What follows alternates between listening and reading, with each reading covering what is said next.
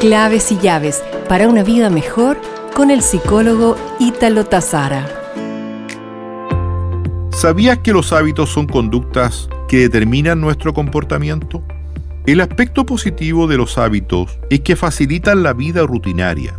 Por ejemplo, cuando manejamos un auto para dirigirnos al trabajo, vamos como en automático y muchas veces llegamos sin percatarnos del recorrido.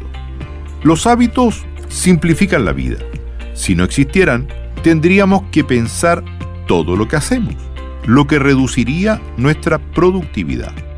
El aspecto negativo de los hábitos es que nos encadenan, con lo que limitan el aprendizaje de nuevas conductas.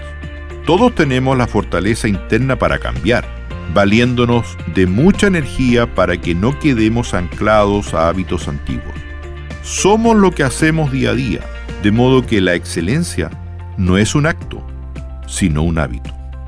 Cuentan que una persona buscaba la piedra filosofal que convertía todo en oro.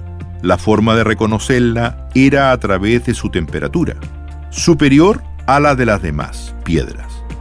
Esta persona recogía las piedras en la playa y si no eran la que buscaba, las arrojaba al mar.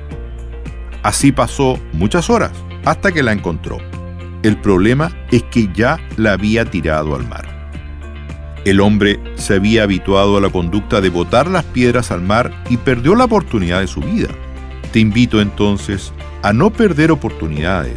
Atrévete a cambiar constantemente tus hábitos.